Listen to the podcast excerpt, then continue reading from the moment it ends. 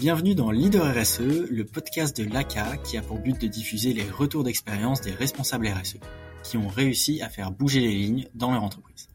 Moi, c'est Baptiste Frelot et nous allons découvrir ensemble de nombreuses méthodes concrètes et directement applicables. Bonne écoute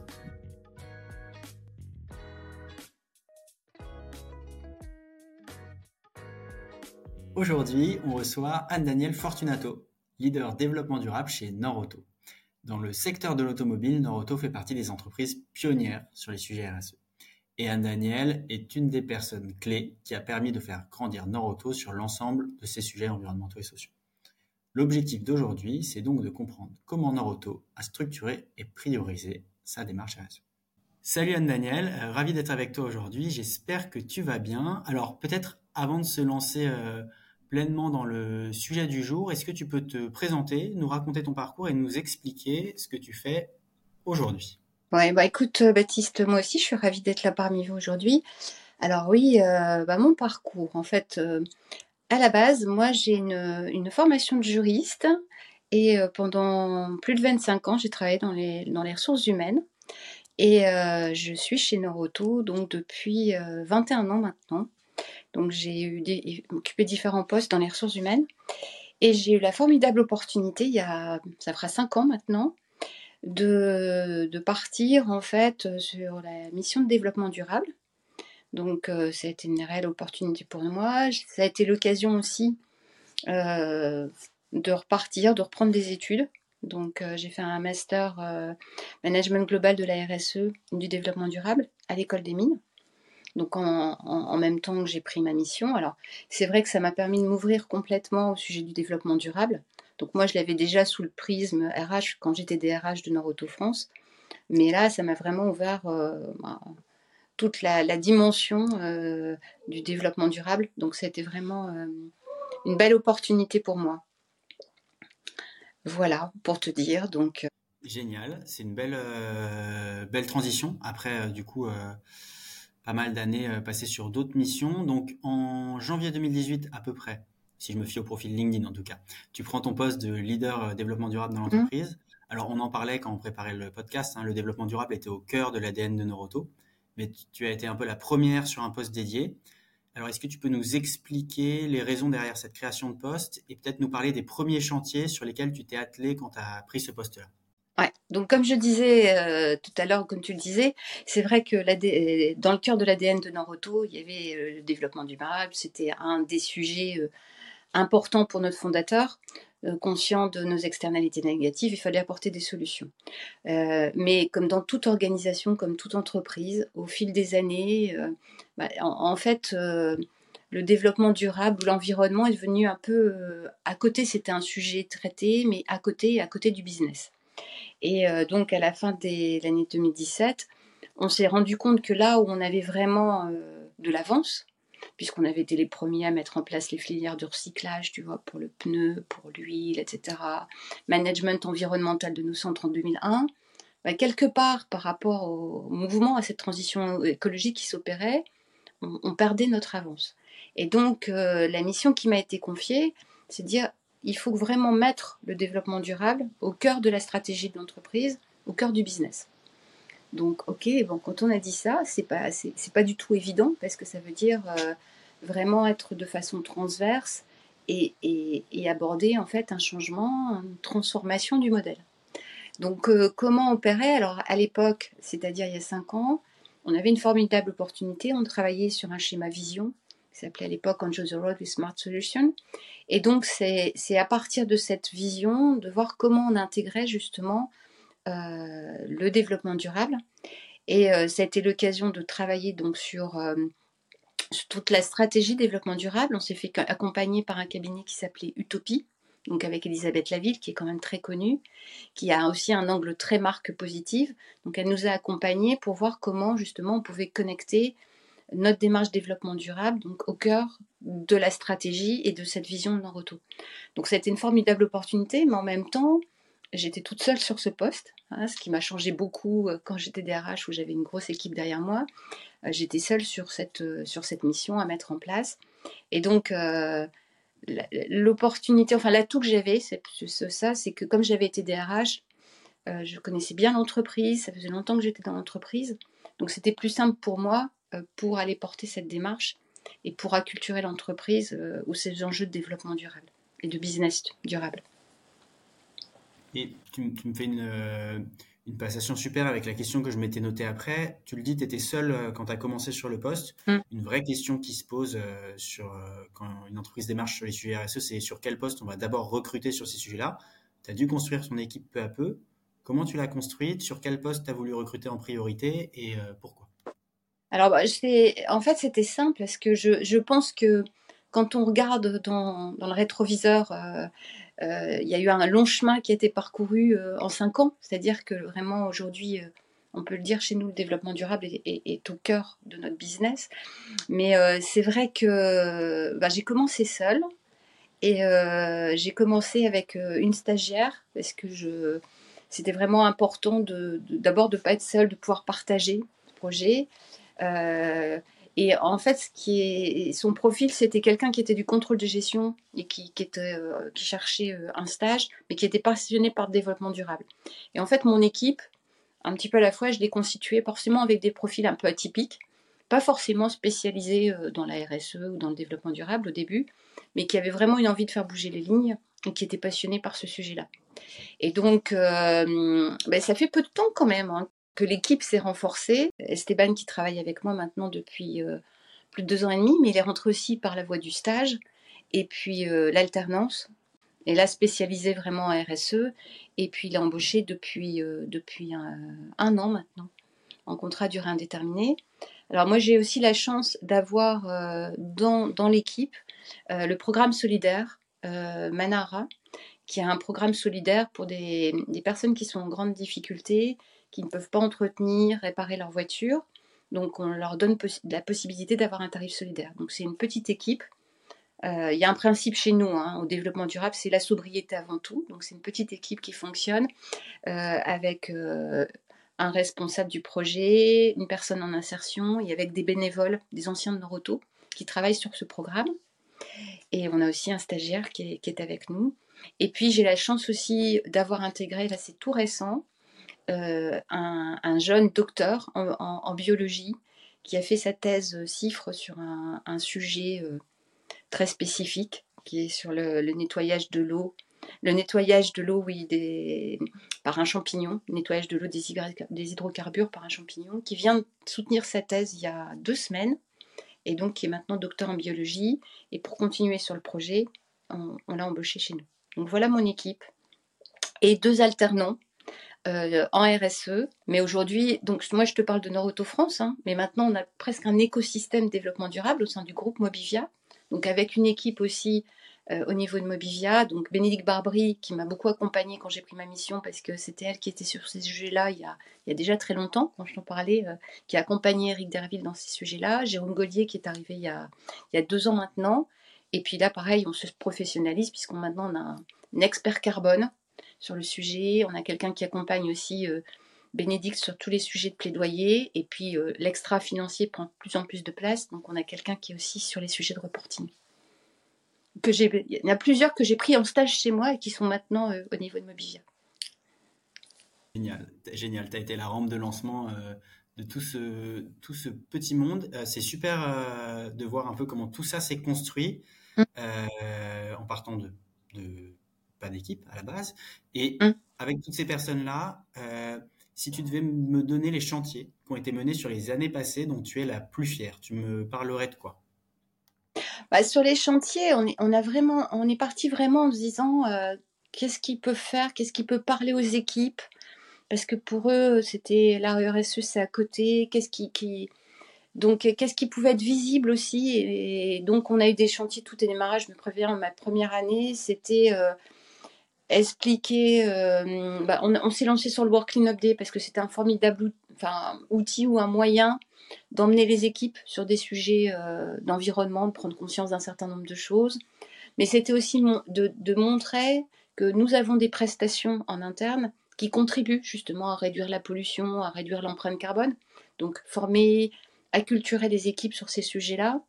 On a eu, euh, on a commencé donc toute la démarche aussi de labellisation, parce que même si on se pensait bon un point de vue développement durable, on n'avait jamais été évalué, donc c'était important de faire un état de lieu. C'est comme ça que dès 2018, on est parti dans une démarche de labellisation scène responsable qui s'appuie sur la norme ISO 26000, hein, la, référence RSE. Donc ça, c'était vraiment très très important. Euh, ensuite, euh, on a eu une étape qui pour nous a été la base 2019-2020. Euh, on a fait la démarche ACT par l'ADEME qui a permis d'évaluer donc notre niveau d'un point de vue trajectoire carbone. Donc quand on a eu le résultat, sans langue de bois, hein, on n'était pas à un niveau extraordinaire. Mais en tout cas, il y a eu la volonté, c'est ça qui est important chez nous, hein. c'est la volonté de notre direction générale, notre gouvernance, d'aller dans cette trajectoire bas carbone. Donc ce qui a permis en fait de, bah, nous lancer dans cette démarche, comme je le disais euh, peut-être tout à l'heure, dans une trajectoire à un degré et demi, donc pour éviter le réchauffement de la planète à un degré et demi dans le cadre des accords de Paris. Donc ça veut dire en moyenne de réduire de 5% par an notre empreinte carbone, ce qui est énorme. Euh, quand on sait que notamment le, poids des produits chez nous représente 67% de notre bilan carbone, hein, c'est surtout les émissions indirectes qui sont importantes dans la distribution, et notamment les produits. Donc on est parti dans, cette trajectoire et on s'est professionnalisé pour définir les plans d'action, pour récupérer le plus de data, pour être le, plus professionnel sur le sujet.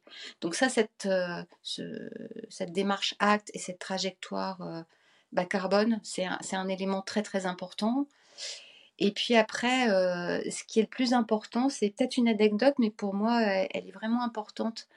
C'est qu'il euh, y, a, trois ans, maintenant deux ans, quand on avait fait une convention, on disait comment on fait pour que ce, cette dimension développement durable puisse être portée par tous, pas par une petite équipe d'experts et de professionnels.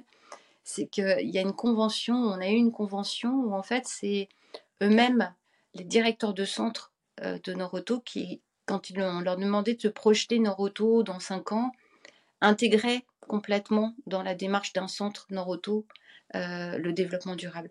Et pour moi, tu vois, ça c'est euh, une, réussite en disant, euh, en partant d'une petite équipe et en arrivant à, à culturer, expliquer cette prise de conscience au niveau des centres, même si on est encore qu'au début, hein, mais c'est vraiment quelque chose d'important, que les sujets arrivent à être portés par des experts, mais aussi sur le terrain. C'est génial euh, que tu évoques ce sujet euh, des, centres en local. C'est vrai qu'on a tendance à penser toujours les choses côté siège, côté expert, etc. Mais hum. on ne se concentre pas toujours sur le local. Noroto, quand même, on ne l'a pas précisé dans les chiffres euh, tout à l'heure, c'est un réseau qui est hyper étendu, avec des centres très divers, intégrés, franchisés, plusieurs centaines de centres en France. Hum. Pour animer la démarche en RSE en local, il me semble que vous avez commencé à créer un réseau d'ambassadeurs Ouais, alors comme tu, ouais, comme tu le précises, euh, bah, on est plus de 6000 hein, chez Noroto France. Euh, on, a, on est près de 400 centres, alors franchise et succursales. Euh, et, donc oui, ce, qui, ce qui est nécessaire pour nous, c'est d'avoir des relais sur, le, sur les terrains. Donc là aussi, hein, on a appris, j'ai appris... on est parti dans une démarche assez habituelle chez Noroto, c'est-à-dire qu'on demande d'avoir des référents et on nous désigne des directeurs de centre qui vont porter le développement durable. Et euh, on a commencé comme ça, et encore une fois, comme je disais tout à l'heure, pour moi, ce qui est le plus important, c'est d'avoir l'envie de, porter ce sujet, euh, de porter le sujet de façon un peu tripale. Hein, euh. et on s'est rendu compte qu'en fait, avoir des ambassadeurs qui étaient désignés, eh ben, ça fonctionnait, mais ça ne fonctionnait pas comme on le souhaitait. Donc, avec l'équipe, Esteban, ils m'ont proposé de faire les choses complètement euh, à l'envers, c'est-à-dire de faire un appel à candidature. Euh, j'ai oublié de préciser tout à l'heure, c'est vrai qu'on est dans une approche et on a un management qu'on appelle 3P, qui est orienté euh, people, planète et profit. Et donc, ils ont lancé un appel à candidature en disant, mais venez nous rejoindre et soyez les ambassadeurs sur un des thèmes qui vont vous convient le mieux sur des thèmes RH ou sur des thèmes vraiment environnementaux ou sur des thèmes de business durable. Et euh, on a eu, alors, on, voudrait encore en avoir plus, hein, mais on a près d'une cinquantaine d'ambassadeurs. Et, ce qui est intéressant aussi, c'est que ce n'est pas que des directeurs de centre. On a des mécaniciens, on a des vendeurs, des vendeuses, euh, des directeurs de centre, euh, mais, et on a des, personnes du siège comme on a des personnes du réseau. Donc ça fait une équipe.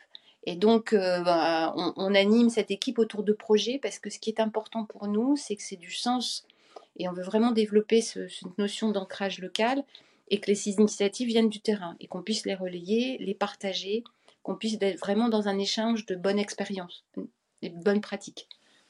Donc ça, c'est euh, un, un, changement qui a été opéré il y a un an maintenant et qu'on veut développer et qu'on essaye aussi de se professionnaliser sur cette démarche euh, de, de, de référent, mais d'ambassadeur euh, plutôt.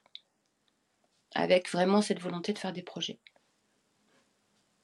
Génial, bravo. C'est une euh, vraie force d'avoir ce réseau d'ambassadeurs qui va forcément grandir dans les années qui viennent, qui va vous apprendre beaucoup sur les réalités terrain, les envies de chacun, etc. sur la partie terrain, ce qui concerne le local, euh, tu l'as évoqué rapidement tout à l'heure. Euh, il y a une autre chose sur laquelle vous faites partie des pionniers, mine de rien, c'est la labellisation des points de vente, avec tous les projets que vous menez avec le collectif mmh. Génération Responsable. Est-ce que tu veux nous en dire un peu plus sur le sujet? Oui, avec plaisir, bien sûr. Donc, comme je disais, on fait partie du collectif Génération Responsable depuis plusieurs années maintenant. On s'est engagé dans cette démarche et j'expliquais pourquoi, hein, pour avoir vraiment un état des lieux, pour voir cette démarche de progrès. Et d'ailleurs, euh, on le voit, hein, les notes d'année en année euh, augmentent, donc ça c'est une bonne chose. On vise le, score A même pour, euh, pour cette année, on attend les résultats. Et donc, ce qui était important pour nous, dans cette vision, encore une fois, d'ancrage local, c'est comment on pouvait emmener euh, nos 280 centres en, en, succursale. Donc, dans, le cadre du collectif, il y a ce label qui repose vraiment sur la partie euh, ancrage local, avec la partie RH, la partie environnement, on va le faire simple, hein, et, le centre sur son territoire. Et donc, ça correspondait vraiment bien à ce qu'on recherchait. Euh, on a expérimenté d'abord dans un premier centre qui était notre centre pilote à Fâche, qui a passé l'évaluation sans problème avec une excellente note. Et puis on a réussi à convaincre notre DG qu'il fallait faire un test, notamment pour les centres qui étaient dans un nouveau concept. Et donc c'est ce qu'on a fait l'année dernière. Donc on, a fait l'évaluation, c'est toujours la racine carrée hein, du nombre de centres. Donc là, il y a 50 centres qui ont été audités, 50 centres qui ont été évalués, dont 7 audités. Et ce qui était super, c'est que la démarche qui peut sembler lourde pour, nos opérationnels, quand on fait le débrief maintenant, ils nous disent bah oui, mais ça a été vraiment pour nous euh, la possibilité de nous poser, de, regarder où on en était et de voir vraiment euh, les axes d'amélioration, et notamment sur le côté collaborateur, pour le bien-être de nos collaborateurs, sur la partie aussi environnementale, mais aussi de voir nos leviers, nos leviers pour nous améliorer. Donc, fort de cette expérience, on a décidé en fait de, se lancer dans le déploiement de toute la démarche au niveau du réseau. Donc là, ça va être 17 centres qui vont être audités l'année prochaine. Euh, il y a un travail colossal qui, est mené quand même par mes équipes et notamment Esteban pour accompagner, pour faciliter cette démarche, pour qu'elle soit plus simple pour les équipes, qu'elles puissent vraiment s'approprier l'outil. Donc là aussi, ben, on va avoir des, des directeurs de centres un peu référents pour accompagner. Euh, mais on, croit beaucoup dans cette démarche, à la fois euh, d'un point de vue humain pour les équipes, parce que c'est un super projet fédérateur. Euh, pour les centres qui ont été labellisés et audités, c'est un sentiment de fierté d'emmener les équipes dans, cette labellisation. Et parce qu'on croit aussi, pour nos clients, c'est d'un gage de confiance à l'heure où de plus en plus les, consommateurs, les clients sont défiants vis-à-vis -vis des marques, c'est d'avoir cette labellisation qui n'est pas une labellisation Noroto, puisque c'est une labellisation avec un organisme tiers indépendant qui vient évaluer et checker tous les points et les nombreux thèmes.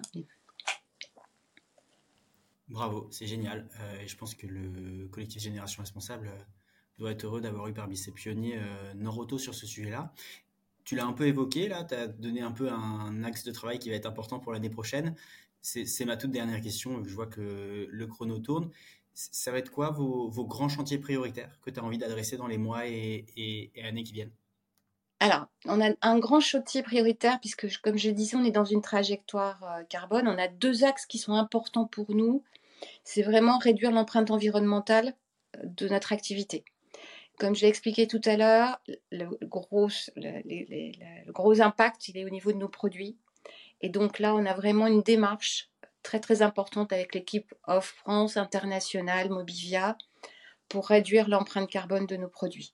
Donc ça veut dire euh, éco-conception, CV, mais aussi de passer à plus vers une économie circulaire, donc produits reconditionnés, etc., avec notamment notre pneu Léonard, qui est un pneu reconditionné qui est fait dans les usines de les anciennes usines de Bridgestone à Béthune. Donc il y a cette, ce sujet de l'offre qui est vraiment capital pour nous et emmener les équipes sur ce sujet-là et accompagner les clients pour développer de plus en plus notre part de chiffre d'affaires qu'on appelle impact positif chez nous, pour les accompagner pour qu'ils puissent euh, réduire aussi l'impact euh, l'impact de leur mobilité. Donc ça, c'est euh, le chantier majeur, réduire, en même temps développer cette cote-part de chiffre d'affaires impact positif. On a un, enjeu aussi de, sobriété énergétique, donc vraiment travailler pour continuer à réduire notre consommation énergétique. On est déjà à 30% hein, depuis 2019, mais continuer. Aller aussi vers des énergies plus renouvelables et intégrer aussi dans nos centres et commencer à, entre guillemets, renaturer nos centres. Donc avoir une approche globale, le sol, comment on désimperméabilise nos sols, comment on remet un peu de biodiversité dans nos sols qui sont dans nos centres qui sont souvent dans des dans des surfaces commerciales ou des centres commerciaux. Et puis le gros sujet de sensibilisation, d'emmener les équipes, de partager les bonnes pratiques. Donc pour nous, je parlais du label commerçant responsable. C'est une approche qui est importante pour nous, mais c'est aussi la formation, la sensibilisation, donc via nos e-learning, nos formations présentielles sur les limites planétaires, via nos webinars, via nos ambassadeurs et nos partages de bonnes pratiques. Cet axe vraiment, c'est vraiment la colonne vertébrale pour, pour arriver à, atteindre nos objectifs qui sont très ambitieux, mais auxquels on croit. C'est génial. Ça me, cette dernière question et les réponses que tu donnes, ça me donne limite envie de te donner rendez-vous dans un an ou un an et demi si on veut te laisser un peu plus de temps pour euh, faire le bilan et savoir comment on va avancer. Euh, bah, écoute, euh, oui, parce qu'on a des, ouais, bien volontiers, parce qu'on a un beau chantier avec notre notre centre pilote à Toulon où on veut vraiment que ce soit notre projet pilote d'un point de vue développement durable dans un an, vu les efforts et le travail mené de l'équipe sur ce label commerçant responsable, moi aussi, ça me, c'est incroyable le travail qu'ils ont réalisé pour euh, aider, faciliter les centres, donc pour être labellisés. Euh, sur l'offre, je, sors d'une réunion ce matin avec l'équipe de l'offre internationale et de Mobivia. L'envie d'aller euh, travailler sur les conceptions, l'analyse du cycle de vie des produits pour aller accompagner les clients, leur donner le plus d'informations possible. on verra parce qu'on a peut-être que l'année prochaine, ça y est, ce sera sorti, mais là c'est encore confidentiel. Euh, vraiment, on a des super chantiers, euh, on a des, équipes super motivées. On pourrait dire que j'ai le plus beau métier du monde, voilà. Génial, ça fait rêver. Bah, merci beaucoup euh, Anne-Danielle pour ces minutes précieuses qui, pour moi, c'était génial, mais je pense que ce sera encore mieux pour toutes les personnes qui vont écouter. Euh, on se donne rendez-vous dans un an et demi, du coup, pour le, la partie 2, pour avoir la suite et savoir ce que ça a donné. Et d'ici là, bah, bonne chance pour tout ça. merci. En tout cas, merci à toi, Baptiste. À bientôt. Merci d'avoir écouté le podcast Leader RSE du jour. J'espère que ça vous a plu. Pensez bien sûr à liker et à vous abonner pour ne pas rater les prochains épisodes. Ciao